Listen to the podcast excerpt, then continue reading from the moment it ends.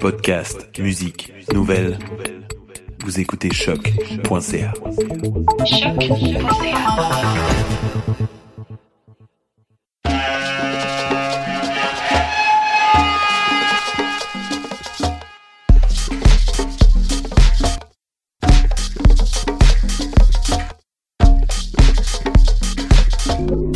Vous écoutez Mutation. Avec Paul Charpentier. Sur les ondes de choc.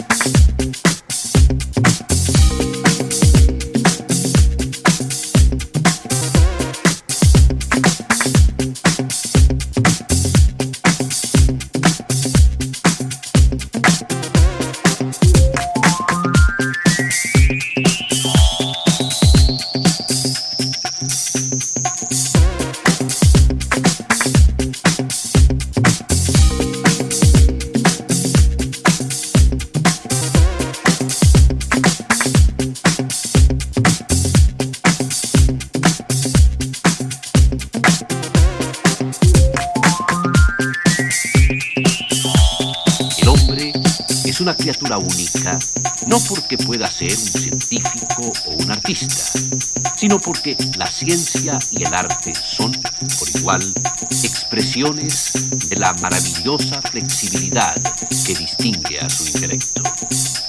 Si el cerebro humano fuera una computadora, estaría cumpliendo un número de acciones preordenadas en una secuencia inflexible.